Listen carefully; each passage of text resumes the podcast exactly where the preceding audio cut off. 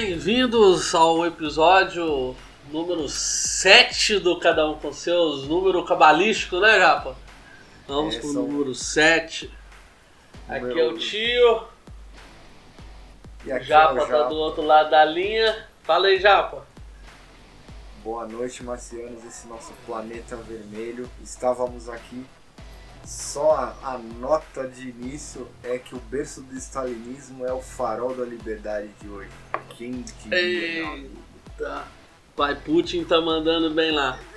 É, hoje, hoje, hoje nós vamos fazer uma pauta mais leve, mais light. Eu tô aqui tomando cerveja, meu dia foi uma verdadeira bosta.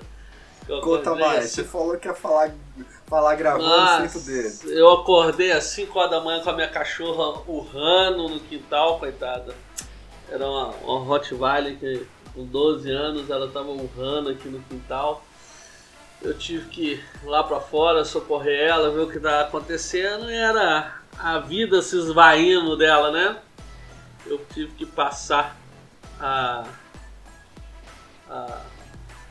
amanhã 5 horas da manhã, ajoelhado junto do- da cachorra, adulando ela para ela fazer a passagem dela. Isso não foi só isso, né?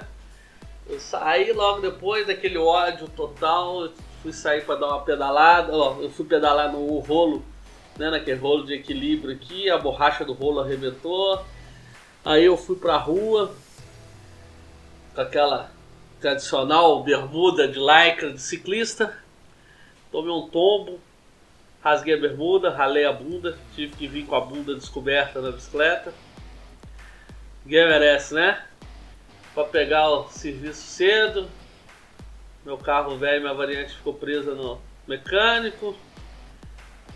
É, hoje o dia tá. Ah, sem contar que tem. Tô desde domingo com a suspeita de estar de Covid, né?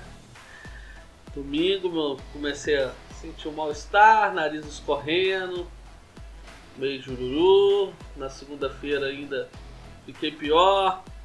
Aí eu, terça-feira, um pouquinho meio derrubada. Aí ontem eu perdi a paciência. Tomei um mingau de aveia bem quentinho da mamãe. Tomei um copo de leite fervido com a dose generosa de conhaque de alcatrão. E suei até a tampa. Ontem não, anteontem, né? De, de segunda pra terça. Suei até a tampa na cama. Eu acho que eu matei o, o coronga nessa, nessa tática. É, aqui é chá de, aqui foi chá de alho com mel, própolis, limão. Mas teve uma virada no, no clima aqui, né, já? Pra quem em Minas Gerais, teve uma virada no clima, deu uma esfriada. Frio, tá frio, tá É. frio, cara. Tá frio. Gripe que não pegou ninguém esse ano passado, tá vindo pegando agora. Ah, eu já peguei esse ano, já acho que já peguei a porra dessa co- Covid aí no, no- no início da pandemia, que eu trabalhava numa empresa de, de tecnologia em evento, então era nego rodando pra tudo quanto é canto. Ah, você deve ter pego essa porcaria. Fácil, fácil, fácil. Pegou e tirou de letra. Por falar nessa porcaria desse vírus chinês, da Kung Flu, A Kung Vamos. Fu. Gostei pra caralho. vamos abrir nossos números do Covid, porque esses dias eles não estão falando muito do Covid, não, né? Hoje eu notei que o assunto tá se esvaindo da, da, da mídia, né? Olha, nós continuamos dentro dos 13 milhões de casos, 13 milhões 673.507 casos. Vestir o paletó de madeira, 362.335, né? E e foram novos é, recuperados, nós estamos com 12 milhões 33.880, mas nós temos nós estamos com um númerozinho interessante agora hoje, viu? Que são os números da vacinação. Nós já tivemos 30 milhões 801 mil 723 doses administradas só na data de hoje. Foram 3 milhões 368 mil 728. Ou seja, o Brasa está vacinando mais de 3 milhões de pessoas por dia.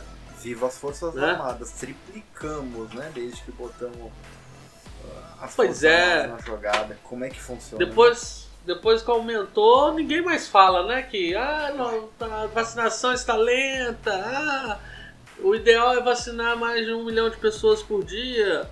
E aí? Agora ninguém milhões. fala, né? Ah, Deus, botar, botar as Forças Armadas na jogada funcionou, né? Ninguém, ninguém vai dar mérito a eles, né? Ah, e é o quinto país no número de vacinações absolutas, né?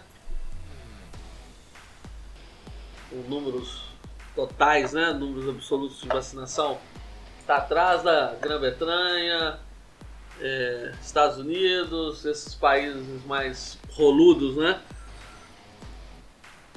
É, o trem tá caminhando.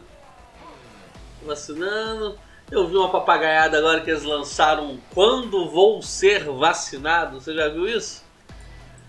É um, um sitezinho que você coloca lá é, sua idade, qual estado, qual estado da federação que você está e te dá ó, o, o cálculo previsto de quantas pessoas estão na sua frente para vacinar e que- quando que você vai vacinar. Eu, ele errou comigo, porque eu tô pretendendo entrar nessa não. Sabe por quê? Aí agora vem outros números que eu vou te falar. De 210 milhões, 14 milhões de infectados, 13 milhões de curados, 360 mil mortos, 30 milhões vacinados, 3 milhões e tanto de vacinados por nas últimas 24 horas, né? Aí nós temos aqui somente 2,6% dos infectados junto aos pés, né? Só os 2,6% dos infectados que batem as botas. E isso dá 0,17% que é a mortalidade no nosso país. Só 0,17% da população que morreu. Foi infectada, morreu. É, 2,6% dos infectados morreu. Então não justifica o pânico, né? É muito estranho. Eu que sou motociclista, a chance de eu, de eu cair de moto indo e voltando do meu trabalho, ainda mais do jeito que eu piloto, é, é muito, maior. do que eu morrer nessa porcaria. E em 2019 nós tivemos um aumento de 25% no número de mortes, né? O que, que isso significa? Significa que nós estamos ficando mais velhos, está morrendo mais velho, porque nós estamos tendo mais velhos. Nós tivemos 1.314.103 mortos em 2019 no Brasa. Né? Outro número interessante que faz você pensar se você está sendo corajoso ou não é que em 2018 a taxa de mortalidade infantil aqui no nosso, nosso Brasil varonil foi de 27 recém-nascidos mortos para cada mil nascimentos. Cara, Ou seja, cada mil criancinhas nascendo, 27 morriam. Então a chance de você nascer no Brasil e morrer é de 2,7%. Ou seja, é quase a mesma chance de você ser infectado com Covid e morrer. Se você for infectado com Covid, morrer. Então é mais fácil você, você mor- nascer morto no Brasil do que você morrer de Covid. Né? cara, Você tem mais chance de nascer morto no Brasil que morrer. Teve um meme que circulou essa, essa semana que era um parto, né? E a criança com aquela cara assustada olhando pro médico. Aí tinha um balãozinho do pensamento dele assim: Fala que eu nasci na Noruega, fala que eu nasci na Noruega. E o médico fala assim: Você nasceu no Brasil. Eu vi a criança com aquela cara de, né? Puta que pariu. Então, é, são números muito complicados, né? 2019 nós tivemos 4,2 milhões de pessoas que morreram no mundo de diabetes ou suas complicações. Em 2017 nós tivemos 650 mil mortes no ano associadas a alguma doença respiratória causada por gripe sazonal. A gripezinha. influenza, Influenza. Gripe Em que 2000 mata velho é tombo e gripe. Já diria minha falecida avó, que morreu de e gripe. caganeira, né? E caganeira, caganeira também. Caganeira é velho. Em 2015 já, de doença pulmonar obstrutiva crônica, ou seja, efizema e essas outras coisas, atingia 7 milhões de pessoas no Brasil e matava até 40 mil pessoas por ano. Isso em 2015. Em 2019, 17 milhões de pessoas morreram no mundo de problemas de coração. Só no Brasil é calculado cerca de 360 mil mortes anuais. Cadê a dengue? 31. Não, aí tem a dengue, né? A dengue são, são Diz a Secretaria, não sei se é a Secretaria Estadual ou Municipal de São Paulo, diz que no ano passado não teve mortes por dengue. E a Secretaria é, é, Estadual, a Secretaria Municipal de Belo Horizonte falou que esse ano não teve nenhuma morte por dengue até hoje. E 31 mil pessoas, mais de 31 mil pessoas morreram de acidente de trânsito em 2019. Em 2018, mais de 40 e quase 42 mil pessoas foram infectadas com AIDS. Em 2019 foram 2019 foram 41, em 2018 foram 40, ó, 2018 foram 41 mil, quase do 42, e 2019 foram 45 mil pessoas infectadas com AIDS, né, com a e no Brasil, cara, 17 pessoas morrem afogadas por afogadas, não necessariamente na piscina, na privada, no balde. Dessas 17, 4 são crianças menores de 4 anos de idade. Né? Então eu acho que esse número de 2,6% dos infectados morrem é um número muito pequeno para me assustar e para me poder pensar se eu vou se eu vou vacinar ou não por causa dessa porcaria, entendeu? está vendo aí vacina causando trombose, vacina causando altas coisas. Então, como o vacinômetro falou que eu só vou vacinar daqui a quatro meses e dois dias, eu vou esperar para sair alguma vacininha melhor aí, né? Dá para esperar, dá é, para aguentar. Meu tá, o meu tá dando cinco meses e seis dias. Ei, eu, eu vou arredondar para uns 12 meses e tá tudo suave. Pois é, 12 meses é um número bom para poder esperar uma coisa, um produto melhor, né? Bom, já falamos dessa desgraça dessa gripe chinesa, Kung Flu. Kung Vamos para nossa ordem Brasil, né? O que, que nós temos de novidade no, nesses dias para a gente falar desse nosso Brasil, Veronil? Estava, estava eu muito preocupado com a tal da CPI, né? Um golpezinho do judiciário que poderia ter, ser muito pesado, né? Porque o viés de uma CPI, você viu que o, o cara que está comandando a CPI tem 11 processos no Supremo. Então... Ah, o Renan Calheiros. O nosso, o nosso querido e amado Renan Calheiros, né? Que vai ser. tá sendo mais cotado, né? Ou já, já tá definido que ele vai ser o relator da CPI do Covid? Não, né? O nosso é, Renan, que... Renan Calheiros, amigo do senador né? Collor de Mello, os dois, ambos do estado da Alagoas. Desculpe se você é alagoano, mas vai votar mal pro Senado assim na puta que o pariu, viu? Pelo amor de Deus. Ouviu, então, caralho. Pra votar, vocês são ruins, viu? 11, só 11 processos que o Renan Cadeiros tem. Nosso querido Renan Cadeiros, né? Então, assim. Vamos ver. Só que... Ah, eu tô, eu tô, eu tô com uma coisa aberta aqui sobre não, essa. essa... Eu, preciso, eu, preciso, eu preciso fazer duas, duas anotações muito, muito rápidas disso. Primeiro foi o voto do Barroso. Ele tem, tem uma parte dele que eu acho muito, muito gostosa de ler. É... Barroso frisou que o papel contra-majoritário do Supremo na defesa dos direitos das minorias deve ser exercido com parcimônia nas situações em que não estejam em jogo direitos fundamentais nem os pressupostos da democracia, a seu ver, a Corte deve ser deferente com a atuação dos poderes legislativo e executivo. Então ela condiciona quando um poder pode interferir no outro. E eu sigo. No caso da análise, todavia, discute-se o direito das minorias de fiscalizar o poder público no enfrentamento da pandemia, maior pandemia dos últimos seis anos 100 anos, que já vitimou 360 mil vidas, com perspectiva de, em curto prazo, chegar a 500 mil. Em circunstâncias, em circunstâncias para o ministro, envolve não só a preservação da própria democracia, mas também a proteção dos direitos fundamentais à vida e à saúde dos brasileiros. Aí eu falei, beleza. Então eles condicionaram isso e utilizaram isso para é, colocar a CPI. Só que hoje de tarde teve uma reviravolta que eu achei sensacional que vai acabar com. Cara, saca só. O. O Girão, o deputado Girão, do Podemos, ele colocou ah. uma. Uma. É, uma emenda, né? Na, na CPI. Que. Tá, não, senador. Senador.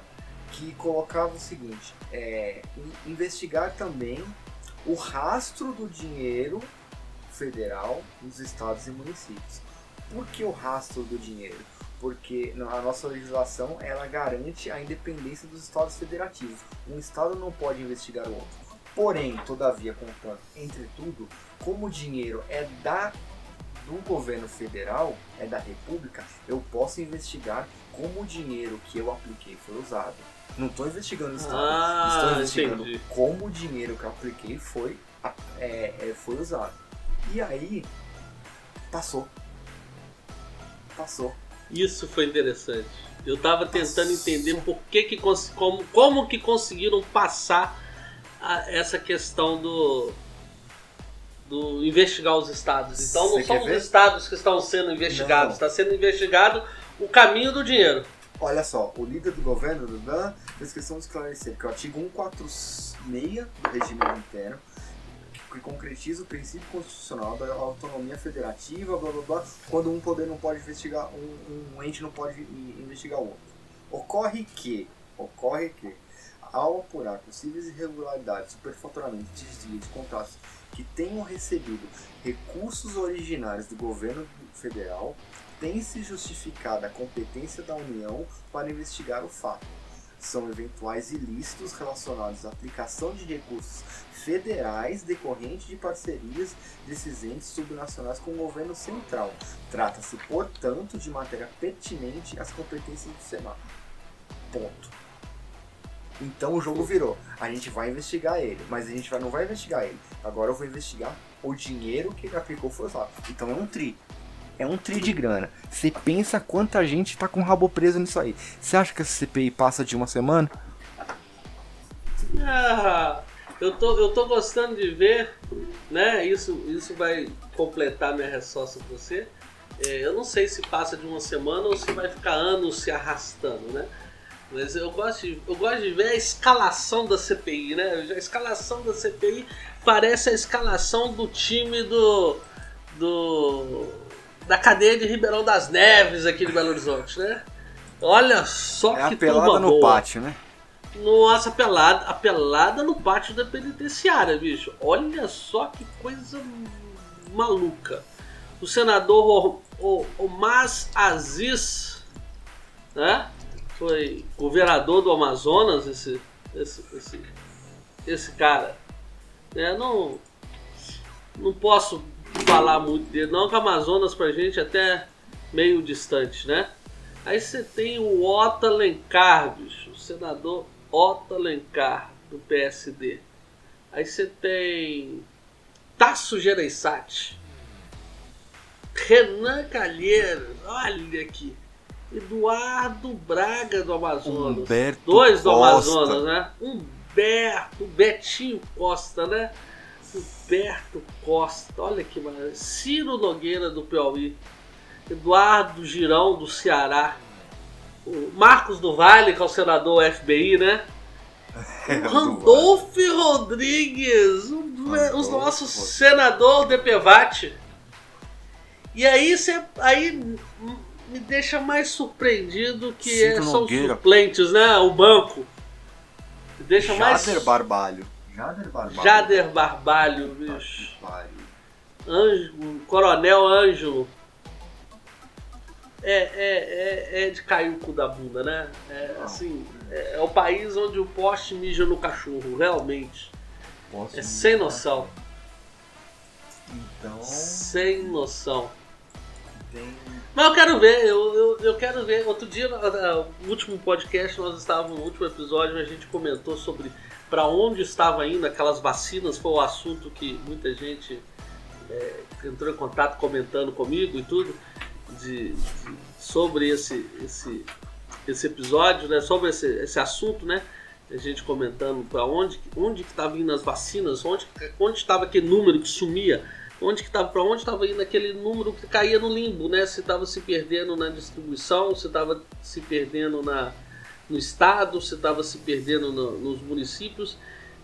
Muita gente, muita gente, não, umas quatro, cinco pessoas, é, o Bocha, nosso querido é, é, médico de posto de saúde, do litoral paulista, o Bocha, me, me, tentou me explicar, dizendo que não está se perdendo. Essas vacinas estão sendo usadas.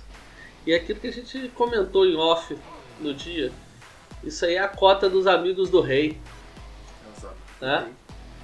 Então eu quero ver se uma CPI dessa vai conseguir identificar é, quais são as cotas dos amigos dos reis, né? Onde está indo? Qual empresa de fulano que conseguiu vender respirador 200 mil? Você lembra na época do, do início da pandemia que apareceu é, respiradores sendo vendidos a 200 mil reais, hospital de campanha sendo montada não sei quantos mil, é, é, leito de hospital sendo preparado por 50 e tantos mil e não, não se usava. Não, ah, tem outra coisa bacana dessa CPI, né? Que foi só falou que foi só falar que ia abrir a CPI, que a CPI ia investigar o rastro do dinheiro. O Covid já começou a tomar ferro nos estados, né? Já, já o está, os estados Bahia. já começaram a vencer a pandemia. É. São Sabe Paulo já tem leito, Minas Gerais, a, a, a, a, região metropolitana de Belo Horizonte já vai sair da onda roxa, já vai abrir comércio. Rio de Janeiro tá tudo mil maravilhas. Manaus ninguém lembra mais. Rondônia, cadê aquele, aquele, aquele sangria desatada por causa de, de oxigênio? Né? Sabe por quê? Você fez a conta? É um tri, hum. meu irmão. É um tri. Você imagina o quanto cada um no meio do caminho não tirou de um trilhão jogado assim em um ano. É muito dinheiro, né? É um trilhão de reais, irmão. É um trilhão de reais. Deve ter ficado na, no bolso desses caras, no mínimo. A última estatística que a gente tinha de sair o dinheiro do governo federal até chegar no, no, na sua aplicação efetiva, ficava 40% no meio do caminho. Vamos utilizar a mesma Eita. estatística dos governos do PT, tá? É, então foram 400 bilhões. Cara, tem muito negro com o cu na mão. Cara, follow the fucking money, Follow the fucking money. Vamos ver se vai seguir, né? Vamos ver. Bola pra frente? Bola pra frente que mais. Hoje a nossa pauta tá bem zoneada. Nós falamos dessa CPI agora. Você falou que queria comentar sobre o, o ativismo judicial. Ah, não, só mais um númerozinho dessa, dessa do Covid, que essa, essa, esse, esse artigo eu achei super interessante. Que um art... E já, né? É, um artigo publicado por pesquisadores da Universidade Federal do Rio Grande do Sul UFRGS, né, Universidade Federal, na revista Scientific Reports do grupo Nature, afirma que o lockdown não diminui o número de mortes por Covid-19 no Brasil, bem como no mundo. A pesquisa avaliou a relação entre isolamento social medida pelo índice de mobilidade do Google, o Androidzinho rastreando seu telefone, né? E o índice número de óbitos. De Agora o rastrear você se chama índice de mobilidade. Índice de mobilidade do Google. E o número de óbitos do Coronga. A descoberta foi que não houve diferença significativa nisso, ou seja, não aumentou onde teve mais telefones concentrados, né? Os lugares onde as pessoas passaram mais tempo em casa e aqueles que não fizeram. O número de mortes do Coronga por milhão de habitantes foi o mesmo. Mas hoje, no final do dia, já saiu a notícia que esse, esse artigo está sendo foi retirado para revisão. É, foi retirado para revisão. Voltar, é. Aí, com certeza nunca mais vai voltar, né? Eles, eles tiraram, eles, eles, esqueceram o prêmio Nobel da ivermectina, vão, vão lembrar de um, de um artigo desse? Para, velho. Aqui, aqui, aqui é o mundo sendo dominado pelo globalismo, né? Já, o ativismo judicial. Puta que pariu nesse nosso Brasil, hein? Tá de cair. Nessa nossa Supremo Tribunal, né? Supremo são, são os deuses supremos, né, cara? Eles fazem o que quiser. Mas eu, eu, tava, eu tava comentando essa, esse trecho do Barroso lá no começo porque ele é muito. Ele é muito valioso. Porque assim. Ele é muito o quê? Valioso. Ah. Porque é o seguinte, vou te dar um grande exemplo. o, a CPI da Lava Toga. Seguindo o mesmo pressuposto de Barroso e utilizando os argumentos corretos, se eu utilizar a nossa liberdade de ir e vir e a nossa liberdade de expressão como base fundamental de uma peça para a criação da CPI de uma lavatória, seguindo o rastro do dinheiro de algumas coisas que já estão debaixo em outras peças já impetradas contra os nossos excelentíssimos ministros, como aquela como aquela revista da Cruzoé falando do Toffoli, você lembra que ela foi censurada, que ela foi Claro.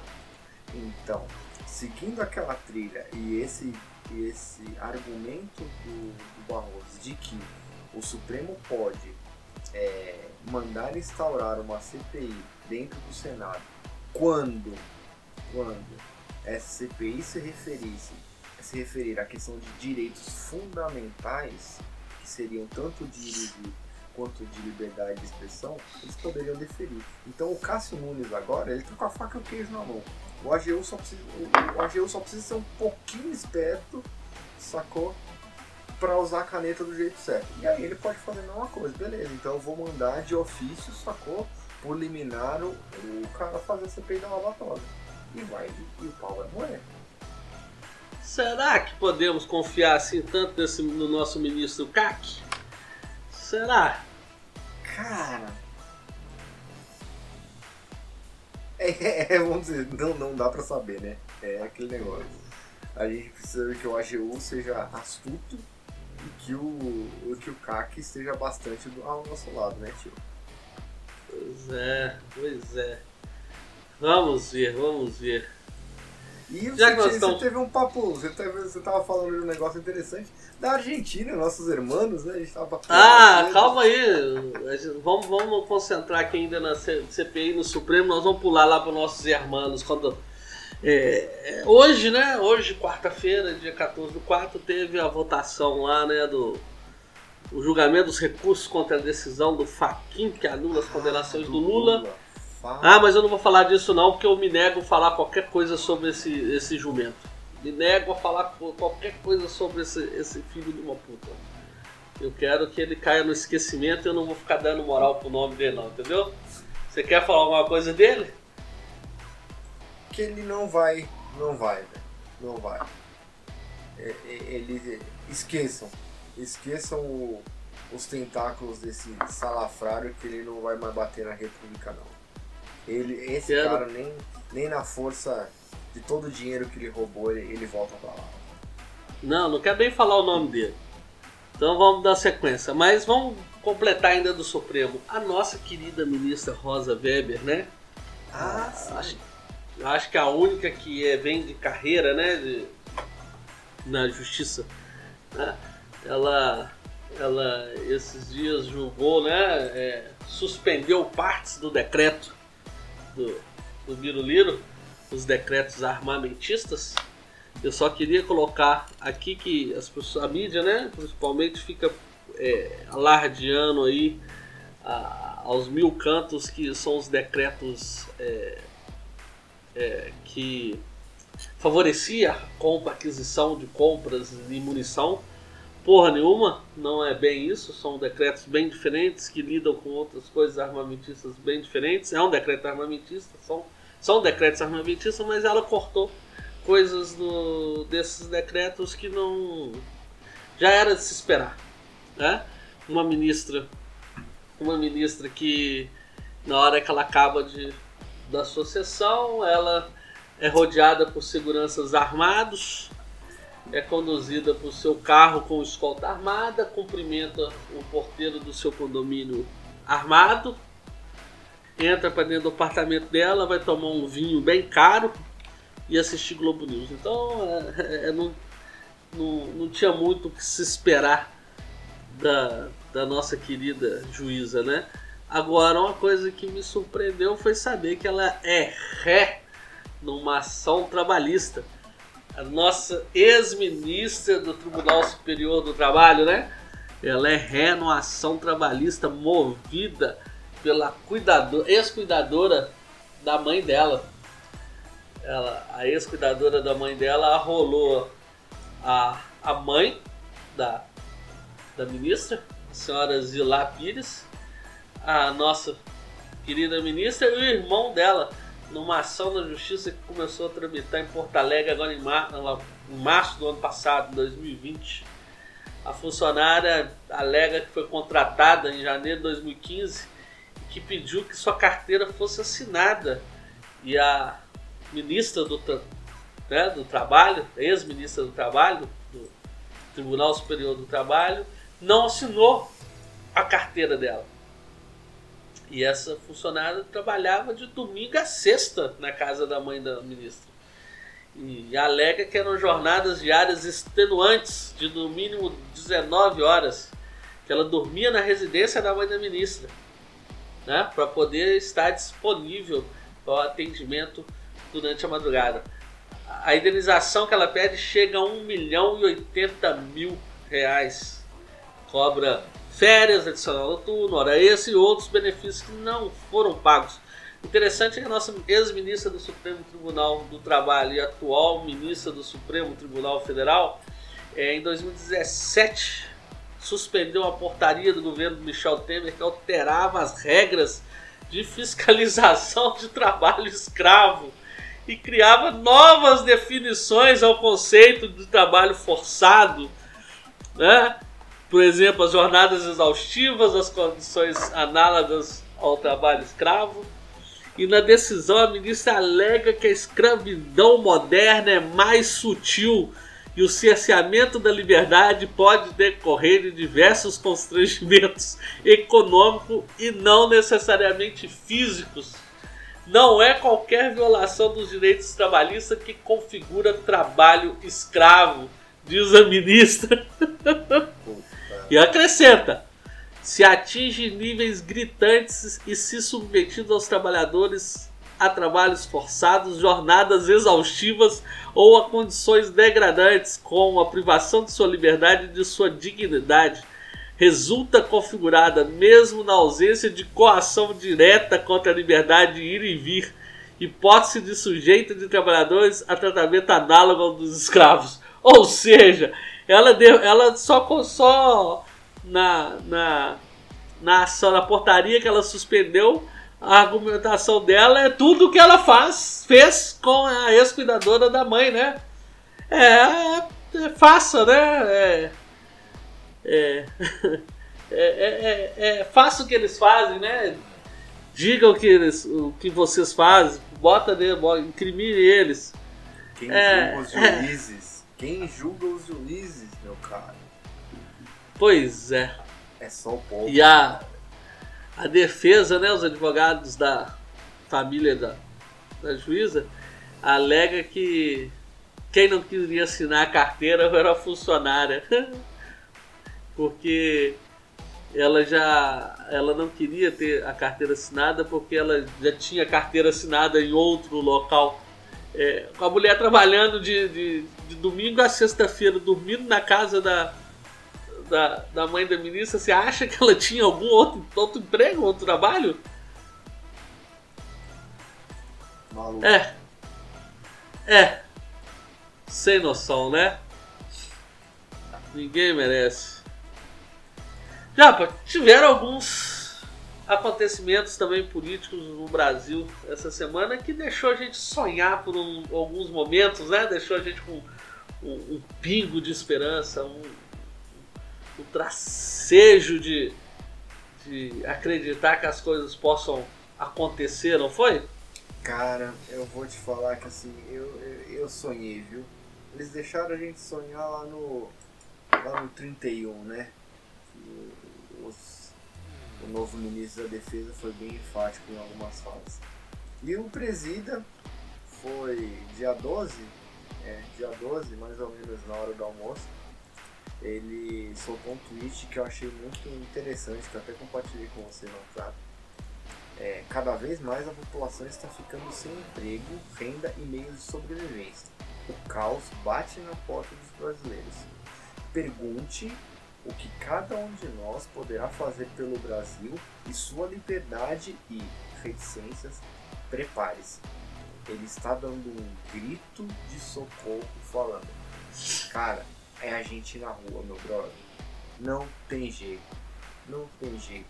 Isso não é ir e voltar pra casa. É ir ficar. Será que o pessoal vai? Cara, Como é, que, como é que será que vai ser chamado? tá começando. Eu tô sentindo uma onda, por mais que a minha bolha digital me, me, me traga muita coisa que eu gosto de ler, mas eu tenho. Não era tão latente, mas de dois dias pra cá eu estou vendo uma movimentação muito grande e, e algumas coisas bastante bem embasadas. É, a galera começou. Eu vou até. Cadê? Ah. Que droga. Eu perdi. É, é um, é um, uma entrada do 1964. Porque a gente estava discutindo a tomada de Brasília, né? O, o, o, o porquê. Porque as pessoas estão falando, não, cada um em seu estado vai para a porta das suas assembleias legislativas e fica. Mas não, porque é o que o pessoal do Brasil Paralelo falou no- naquele documentário 1964, que é o seguinte, Brasília foi comunista na era, foi construída na era Vargas e nada mais foi do que um projeto é, megalomaníaco daqueles stalinistas mais devotos, que era o que? Tirar o poder de perto do povo, que era ali onde estava no Rio de Janeiro, e levar para o local mais distante, onde eles tivessem palácios, ruas extensas, não houvessem esquinas e que eles vivessem como reis, como se poder fosse algo apartado do povo. Então é simbólico. Deixa eu só te, só te corrigir um, um- uma coisa. Você falou que foi construída na Era Vargas, isso tá errado. Não, ela, foi, Juscelino. ela foi desejada, né? Ela foi. É. Ela foi é, é, a ideia dela foi, foi mais levantada e começou a ser bem difundida e discutida na Era Vargas, né? Na Era Na Vargas. década de, de, Mas quem década de foi 30. Juscelino com, Foi com Juscelino. Niemeyer. Então, É, assim, é, mas isso vem desse projeto justamente de- de- nessa intenção de você tirar o poder de perto do povo e colocar ele para onde? Para quê? Essas, agita essas próprias agitações populares ficam mais difícil, difíceis, sacou? Então, Eu morei lá em Brasília, né, já? Você lembra disso? Eu né? lembro, lembro, 2007, quando nós terminamos um aquele pouquinho. projeto. Isso. A gente terminou aquele projeto nosso de, né, que a gente estava desenvolvendo na época, a gente separou, foi para Brasília, você até deu um pulo por lá. É, Brasília foi uma cidade feita para isso. Imagina que loucura era o Rio de Janeiro no, no, no década de 50 um deputado, um deputado saía da, da, da Câmara Legislativa, saía da Câmara dos Deputados e pau, botava o pé na rua. Imagina a loucura que era para um deputado desse, ele enfrentar o povo ali logo depois de uma votação, ou ele enfrentar o povo exigindo dele algumas coisas. E, Brasília foi construída de tal forma, cara. Primeiro lá não tem uma calçada, né? Aqui, aqui em É uma Minas a gente chama de passeio, esquinas. né? Não tem esquina, não tem calçada. Aqui em Minas a gente chama de passeio, né? Não tem um passeio por onde você anda. Lá é grama, né? Buller Marx falava que o, as pessoas de- definiriam os seus próprios caminhos. E- e- e lá tem um subterrâneo, a Praça dos Três Poderes, você não vê ninguém passando na Praça dos Três Poderes, indo do, do Congresso para o anexo do anexo do escritório dos deputados, que é logo atrás, o anexo 4, né, que é mais do lado direito, atrás do- dos ministérios, você não vê ninguém passando do Congresso para o Supremo, você não vê ninguém passando do Supremo para o Alvorada, porque é tudo subterrâneo. Os caras não têm encontro nem com o povo. E além disso, o eixão, né, o eixo monumental de Brasília, é, você não tem pessoas circulando. Você tem os ministérios, os estacionamentos dos ministérios, as pessoas entram ali, o Supremo você entra por trás, o Palácio Alvorada tem a entrada é, exclusiva dele, o Congresso você entra lá pela direita, na- lá por trás, e você não tem as pessoas circulando na rua, você não tem os deputados circulando na rua, você não tem o povo também circulando ali na rua, você tem o pessoal ali na, na, na, na rodoviária, ali no, no, no shopping, ali no, no, no, setor de rádio e TV, no setor de, de, de, Banco Sul, mas você não tem o pessoal andando na rua no eixo monumental. Então você não tem o confronto, você não tem, você não tem o, o político é, é, enfrentando o povo como era no Rio de Janeiro. Aquilo foi feito para isso. É, Brasília está, pelo menos de Belo Horizonte, está a 750 km de Belo Horizonte. A capital mais próxima de Brasília, se não me engano, é Goiânia. Depois disso é Belo Horizonte. Se não me engano, é. Foi construída no meio do nada. No meio do nada, foi construída para ser longe, foi construída para estarem longe dos olhos da população, da sociedade. Imagina aquilo na, em 1969, por exemplo, é, para chegar uma notícia aqui, para chegar, chegar uma informação de que estavam fazendo uma, uma uma sessão plenária na calada da noite. Você não sabia? Como é que ia saber? Como é que a informação chegava aqui? Mas a ideia era, era foi... essa, né? É, a ideia era essa. E até hoje, como é que você faz uma mobilização em Brasília? Como é que você leva as pessoas para se manifestarem em Brasília? Você levar de Belo Horizonte, a pessoa tem que sair num dia para chegar lá no outro. De ônibus são 12 horas. De ônibus são 12 horas. E outra, é coisa que a gente. A, a coisa está tomando forma, ó, tio. E, e assim, até a, a, o padrão de locomoção tem que ser, tem que ser bem, bem definido. Por quê? Você lembra que teve uma vez que a galera tava indo no sentido Brasília, eles fecharam as estradas. Então não, você... fecha as estradas. Não vai dar para ser todo mundo de uma vez só a tomada vai ter que ser escalonada, a galera vai ter que se hospedar em hotéis, vai ter que ficar por lá. Vai ser uma tomada que vai levar uns 15 dias. Aqui, fecha as estradas, os deputados embarcam no, no, nos voos e vão embora. Já para morar em Brasília, para me vir para Belo Horizonte, era, era, era um parto. Porque você não tem passagem aérea para você voltar sair de Brasília na sexta-feira. Eu, por exemplo, era um mero mortal que trabalhava em empresa privada. Eu trabalhava de segunda a sexta. Sexta-feira eu saía do serviço às 6 horas da tarde. Como é que eu ia vir para Belo Horizonte? Os voos sexta-feira, final da tarde, já estavam todos lotados. Na verdade, estavam lotados desde quinta-feira, depois do almoço. E preços né? Quinta-feira depois do almoço. Né?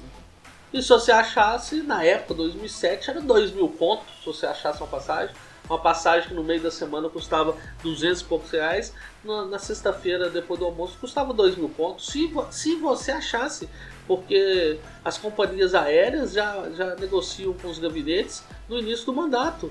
É tão absurdo já, porque no anexo 4 do, da Câmara dos Deputados, é um prédio anexo né, ao Congresso, a gente não vê em foto nem nada, mas é um prédio que tem uma fachada, uma lateral amarela, tem até um prédio é, bonito, né? Ele é do lado direito do, do Congresso, o, é onde fica os, a maioria dos gabinetes do, dos deputados. E no, no hall de entrada você tem guichês das companhias aéreas. Dentro de um prédio público, no hall de entrada, você tem quiosques das companhias aéreas. Porque é onde os assessores trocam passagens, alteram datas e o escambau. Olha, olha, olha que absurdo. Follow então, se the pra... fucking money, cara. Se você pretende fazer uma mobilização para chegar lá em Brasília e, e, e fazer uma, uma, manifestação, você vai dar. Se, se deixarem vocês chegarem lá, né? Se deixar a gente chegar lá, se deixar os ônibus chegar lá, é, na hora que chegar já não tem mais ninguém. Você vai protestar na frente do Supremo com o Supremo vazio. Você protesta no Congresso com o Congresso vazio. Cara, Até você chegar lá, já embarcaram, já pirulitaram. Não é muito difícil, são 100 mil carros divididos em 10 dias, isso dá uns 10 mil carros por dia, não é perceptível, dá para fazer, é execuível. Ah, você tem que pegar 10 mil carros onde o cidadão pode passar 10 dias lá, o, cidadão, o afegão médio brasileiro tá tendo que trabalhar. Viu? 500 mil afegão médio dá, velho. 500 é. mil de nós tem. 500 mil de nós tem. Você tá, tá me deixando sonhar também. Cara, não, é real. É, tem, tem que começar e a onda tá, tá começando a ecoar, sacou? As pessoas como estão começando a se organizar. Vamos seguir nossa pauta aqui, que hoje, pelo visto, a gente queria fazer uma pauta mais leve, mais solta, mas tá que aparece assunto, hein, bicho? E aquela merda do senador Cajuru gravando o Biruliro? Você viu aquilo? Cara, eu, eu, na verdade, eu ouvi falar, mas eu não me aprofundei. Me conta melhores casos. Sei que ele. Não sei se foi intencional, uns estão falando que foi intencional porque o Bolsonaro xingou menos. Eu achei. Eu vi uns heads de É, matéria mó teve bizarro. Teve essa, né? Quando não tem notícia, você tem que criar alguma coisa. A Folha chegou a falar que aquilo estava montado porque o Biruliro não falou tanto palavrão. e, e- e- e foi uma ligação, né? Já foi provada que a ligação foi feita do Cajuru pro, pro- pro presidente. E parece que o Cajuru falou que ia estar gravando e o, o Biruliro falou assim, pode gravar, tô nem aí. E e ele teve algumas, fez algumas frases bem contundentes né, sobre a implantação da CPI do, do, do Coronga no, no Senado. E, e acabou, acabou que mas todo mundo, todo mundo conhece o Cajuru. Né? O Cajuru sempre foi um frouxão, um gordo é, é, entretido com hábitos aviadados, né? Um gordo bichona. Um, Sempre aprecia- foi um belo apreciador de rola. belo apreciador de, de pica. E ele. E ele já teve vários problemas. Teve problema com, com vários políticos, é, desgraçou a carreira de apresentador esportivo, né? Por causa dessas, dessas loucuras, dessas viadagens dele. E acabou que a, a gravação dele, a declaração dele, aí o Biruliro falou que, que tinha que trocar um, tinha que dar uns socos no senador DPVAT e tudo. E acabou sendo, sendo o episódio 2, né? A sequência da, da gravação da reunião ministerial. Né?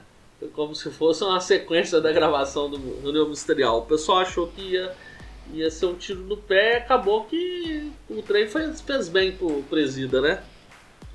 Cara, mas é, é o, o grande o grande fato desses últimos tempos é o seguinte, a galera tá tentando pegar o Biruliro é, falando a gente, bicho, mas o cara só dá real, velho. O cara só dá real, sacou? Não, o pessoal, o pessoal acaba gostando. É igual foi a reunião ministerial. ué. O trem vira a favor dele. É o O que trem vira a favor dele. Eu eu tava vendo, não sei, tem, tem- é, é, é um cara, é um cientista político, não sei se é era amigo do Kushner, alguma coisa assim. É, tá falando, cara, o gênio político de todo esse BO todo só tem um nome, velho. Jair Messias Bolsonaro. Ele. cara, pare, a, a, o timing a gente não entende, mas porra, a, a estratégia ela Ah, É inegável. Eu não acredito muito, eu não acredito muito nisso não. Acredito nisso muito não. Pra mim não passa de um belo de um jumento. Ah, tem seus méritos, mas tem muitos seus defeitos também. Eu não, eu não tô muito fã Não, eu. dele ultimamente não. Pra mim ele, pra mim ele, é- ele é mais jumento do que do que inteligente. Ele acerta Cara, na cagada. Não é que ele acerta na cagada, cara, é porque assim. Cara, ele tentou. O, o, o, decre, o decreto das armas que você citou há há pouco é um grande exemplo, cara. Porque assim, é, existe. Existe a vontade, mas o sistema está todo contra o cara, né, velho? O Supremo tá contra o cara, a Câmara tá contra o cara, o Senado tá contra o cara. Como que você faz esses caras trabalharem pra você? Com grana. Com grana de quem? Do meu bolso e do seu bolso. Quando ele falou, não, eu vou fechar o cofre, o que, que os caras fizeram? Inventaram a porra da pandemia. O que? Abriram os cofres. Enfiaram um trilhão no bolso. Em um ano. Um trilhão, velho. Foram 700 bilhões diretos. Ah, Eu acredito que eles aproveitaram a oportunidade. A pandemia existe, existe, né? Existiu mesmo, né? Não é essa coisa toda que que tá aí, mas aproveitaram dela, né? Eles aproveitaram dessa oportunidade. Mas eu não acredito que ele tenha esse grau de, de estratégia todo, não. Acho que muito, muito é na cagada mesmo. Cara, mas tantas vezes é, é, muita, é muito ser cagado. Então ele, ele, tem, ele é cagado para um caralho, né, velho? Ele é cagado. Ele é cagado. Sorte ali é mato. Ali, então, é tipo, então é, é, Deus no comando mesmo, porque ele tá, se ele tá Deus no comando. assim, ele tá... Deus no comando, porque se ele fosse tão, tão esperto estrategicamente, ele já taria, teria aparecido antes. Né? Ele. Cara, ele... não, mas o, o, o é, é, justamente o que eu te falo. O timing ele é muito, é muito certeiro, sacou? É justamente. Se ele aparecesse em qualquer outra eleição, ô tio, em qualquer outra eleição, em qualquer outro momento político, ele ia ser um outro Enéas. Ele não, não passaria uma... de um Enéas. Foi uma confluência de fatos. É, o momento, o timing foi perfeito. É, o momento. O, o timing foi perfeito. Não sei se Pois é, mas, mas eu não acredito. Mas eu não acredito que ele esperou esse time. Até porque ele tinha como prever. Ele, ele, ele, aguardava. É, eu não acredito que ele, ele aguardava isso. oportunidade. Eu acredito que ele não aguardava isso. Ele chegou que talvez fosse. Né? Talvez fosse. Bem, vamos. Ah, eu tenho. Não, essa. Eu tenho agora. Nós temos agora as coisas mais leves pra gente tratar, né, já? Então, nós já falamos de muito de política, muito de. de com, com vídeo, né? Muito com vídeo já falamos muito de, de dessas coisas pesadas que andam é, em cima de nossos ombros. Mas agora vamos para as coisas mais leves. Você viu que o, o nosso querido, o nosso, a nosso desejado, né? A nossa, a nossa expectativa, né? A gente tinha expectativa de ter um Putin e tem a realidade de ter um, um Bolsonaro. O nosso Putin, né? O Senado russo aprovou nessa na quarta-feira passada. Quarta-feira passada? Não, muito passada. Aprovou no dia 31, quarta-feira retrasada, uma lei que permite o presidente Vladimir Putin permanecer no Kremlin até 2036. Czar Putin. A aprovação formal da lei ocorreu depois que a Câmara do Parlamento Russo fez um voto favorável no dia 24 de março. É, fez, fizeram a modificação constitucional que o, foi muito alvo das críticas lá, né, dos opositores, mas permite que o pai Putin, que chegou ao poder nos anos 2000, possa concorrer às eleições de 2024 e 2030. Eu não sei para só liberou, né? Porque eu acho que ninguém tava querendo concorrer com ele. Você ia ter que liberar isso, porque ia chegar uma hora e falar, não, não, ninguém vai não, vai não, vai não, vai não, libera aí pra ele porque ninguém quer não. e a nova lei deixa clara, né, que a pessoa que não. A pessoa não pode ocupar o cargo de chefe de Estado por mais de dois mandatos. A partir de lá, né? A partir de 2030 não pode ocupar por mais dois cargos. E. E. Não impede que o Putin participe, né? Das dessa, próximas duas. Dessas, dessa próxima eleição. O, e bota outras regrinhas lá, né? Que tem que ser, o cara tem que ser cidadão nato. É, dos, do, tem que ser cidadão nato, tem que ter mais de 35 anos, é, tem que ter tem que ter vivido permanentemente no país por mais de 25 consecutivos é, não pode ter dupla cidadania, não pode ter vivido em outro país, então já está excluindo aí bastante gente, né, que, que poderia poderia vir. É, é, também é parecida com o do Brasil, né? O Brasil tem essas coisas também, não pode estrangeiro e altas coisas. Então parece que estão dando vida longa ao pai Putin na Rússia. Vida longa o atual farol da democracia, né? A gente tava conversando cara, antes da gravação, você tava falando isso, né, Japa? Absurdo, cara. Você pensa que o, o berço do stalinismo hoje é o grande farol da luta pela liberdade de expressão e pelo conservadorismo no mundo. Exatamente. Puta que o pariu. A Por falar em Mãe Rússia. Mãe Rússia. Ah, nossa, quem diria quem diria? O mundo dá muitas voltas. O mundo capota, na verdade, né? capota, cara. Já falando de conservadorismo, você viu, né? A gente, há duas semanas atrás, nós tivemos o nosso maior feriado, né? O grande feriado cristão, que foi a Páscoa, a comemoração do renascimento de Cristo, né? A comemoração da renovação, a ressurreição daquele que morreu por pagar nossos pecados. E né, não é qualquer bosta, né? Nós não estamos falando de uma religiãozão, religiãozinha que nasceu no século XX ou qualquer coisa. É uma coisa que define o nosso mundo hoje, né? Não é, bola nós de temos neve, um né, mundo. Não, não é, não é uma bola de neve. Nó- nó- apesar que a bola de neve é cristã, né? É cristã, É mas é na cristã. pentecostal, né? É, mas é cristã. É um Jesus, né? Jesus, a religião cristã, além de ser um dos pilares da, da, da civilização moderna, é o que divide nossa civilização, né? O que marca a nossa civilização. Nós estamos nos anos 2021, depois do nascimento de Cristo. Exato. Não tem, não tem, não existe nada mais marcante para nossa sociedade a não ser o Big Bang, né? Que marca, não existe nada mais marcante para nossa sociedade do que Jesus, do que a, o nascimento de Jesus, a, a- a existência de Jesus. Não tem, não tem nada mais marcante que a existência de Jesus. E a gente viu durante a Páscoa é, grande parte de nossa sociedade Cagou o pai. simplesmente apagou a, a ideia de Jesus. É o que você mandou hoje. Tem, saiu um pacote de figurinhas do Ramadã no Instagram, mas não saiu da Páscoa. Saiu um doodle da.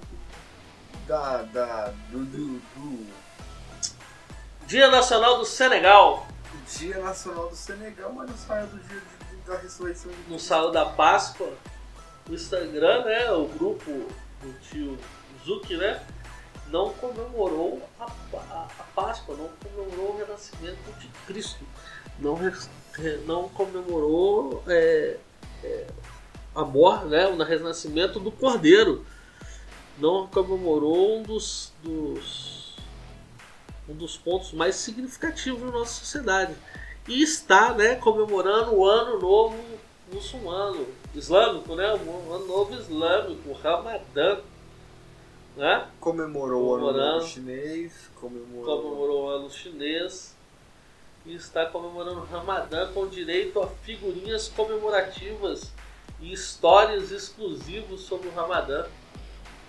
Né? É, é, eu acho, acho que não existe prova maior do que a guerra não é simplesmente política, né? Não existe. Cara, Isso, existe. tá- isso é uma grande. isso é uma saiu grande- na Times. Saiu na Times. Tem. Foi esse mês ou mês passado. É, uma foto na Europa de 2050. Era uma família Ah. muçulmana. Muçulmana, negra, muçulmana, é, ué, vai ser assim mesmo. Cara, Vai Porque- ser assim mesmo. sabe, é, a gente já papeou sobre isso, eu não sei se no, no podcast, mas o grande califado, a, a estratégia islâmica para construir o grande califado é uma conquista demográfica e as pessoas não se tocaram nisso. Porque um, uma família padrão muçulmana islâmica, o seu homem com suas 5, 6 concubinas, ele tem uma média de 20 filhos. Um europeu médio tem 0,7. Isso em três gerações transforma a Europa 75% muçulmana. É matemática. Porque um gera 25, que vai gerar mais 25, que vai gerar mais 25. Então um muçulmano que migra, um muçulmano que migra em três gerações, ele é quase uma vila, sozinho. É, ué. Exatamente. E migraram um milhão naquela crise da migração, É, lembra? ué. Um milhão vai virar Aham. 25 milhões, que vai virar 75 milhões, que vai virar 150, 250 milhões de habitantes em três gerações. Em 2050 a Europa é muçulmana. Demograficamente ela já foi conquistada. Lógico. Já acabou. A Europa O acabou. velho mundo já acabou, meu filho. A Europa já acabou, já não existe sombra nenhuma do- da Europa que era há tempos atrás. Aquilo já acabou, foi entregue. Perderam, ali já foi vencido. Ali, ali a guerra tá perdida. Ali é. Acabou. Bem, nós viemos lá da Europa, vamos voltar um pouco aqui pro sul do Brasil, né? O- Uma juíza catarinense já concedeu a um cara, um cara, né? O cara nasceu homem, um homem, o privilégio de não ter identidade sexual do seu gênero na certidão de nascimento. Hein? Ele na certidão de nascimento dele consta sexo não identificado. Mas é XY, velho. É só fazer um DNA. XY. Biolo... É aquele meme, né? Aquele meme virando realidade, né? O cara vira mulher, vira travesti, vira mulher, corta o bilau, deixa o cabelo grande, planta silicone, daqui a 20 mil anos, na hora que os arqueólogos estiverem exumando a tumba dele, vai, vai fazer o exame de DNA e vai falar assim, é homem! Exato. É homem. Nossa, mas já aproveitando que nós estamos no sul do Brasil, vamos, vamos dar um pulo pro, pro nossos irmãos que estão lá perto. A gente, é, essa parte final da nossa gravação, do nosso pod, podcast é para para as questões mais leves, as questões mais alegres, as comemorações, né, as coisas felizes e comemorando. E nós tivemos lá na Argentina que recentemente aprovou a lei de legalização do aborto. A gente teve o nosso. pro- Nosso não, deles, graças a Deus. Eles tiveram a primeira morte por aborto legal registrada no país. Uh! Isso registrada e divulgada, né? Porque não- Muito. com certeza não é a primeira, né? Muita gente deve ter apontado o dedo e falado assim, mas eu te disse, não te disse? Eu te disse, não te disse que isso ia dar merda? E o mais engraçado é que, né, a, a jovem de 23 anos, né, procurou a, a empresa, né, não sei se é isso, a clínica, né, a- o local para poder fazer o procedimento de interrupção legal, né, porque eles não um deixam inocente. é, eles não deixam falar que é aborto, né? Não é aborto. Se é legal, não é aborto. Então, é um procedimento de interrupção legal da gravidez, né? Que é o nome, o termo, é o termo usado para se referir ao assassinato de bebês. É esse. E ela acabou morrendo, né? Eles prescreveram um medicamento, né? Acredito que é aqueles medicamentos que faz o útero se contra- contrair, expulsar para fora o que tiver. E ela tomou o medicamento, começou a sentir mal, foi encaminhada ao centro de saúde e de lá já foi detectada infecção geral e não demorou muito, bateu as botas. Né? Então, os nossos irmãos já estão colhendo, né? O, o que plantaram. Agora, o interessante é que você não viu feminista nenhuma lutando por causa disso ter acontecido. Não foram, não pediram investigação para saber se era negligência, descuido, é, prática médica errada, não. Esqueceram, né? Na hora de lutar para matar as crianças, estava todo mundo lá. Na hora de lutar pelaquela que morreu, procurando esse absurdo desse procedimento, nenhuma apareceu. Mas é, é, é o é os nossos irmãos colhendo aquilo que eles plantaram, né? Acho que não é nada mais do que isso. É, meu caro. Mas estão deixando a gente sonhar, viu? Estão deixando a gente sonhar muito. Não é? É sem noção. Bem, acho que nós já fizemos uma gravação de uma hora e cinco minutos, né? Já deu uma já hora. tá A semana foi um pouquinho. foi um pouquinho menos agitada na é, hoje, eu- hoje eu tô precisando dormir, acordei mal, minha cerveja aqui na mesa já acabou, preciso da geladeira me reabastecer. Mas vamos aos nossos avisos da paróquia, né? Nós temos o nosso Twitter, né? Meio parado, mas quem quiser nos acompanhar lá, é cada um com seus. Né? Arroba cada um com seus, é o nosso Twitter. Estamos também no Instagram, com a alcunha de cada um com seus podcasts. E temos também nosso e-mail, nosso e-mail no cada um com seus arroba gmail.com. Quem quiser entrar em contato pode usar esses canais.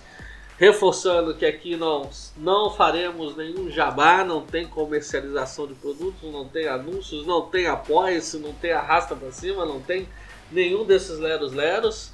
O Japa tá muito bem financeiramente, eu tô com o burro na sombra, então não estamos precisando disso.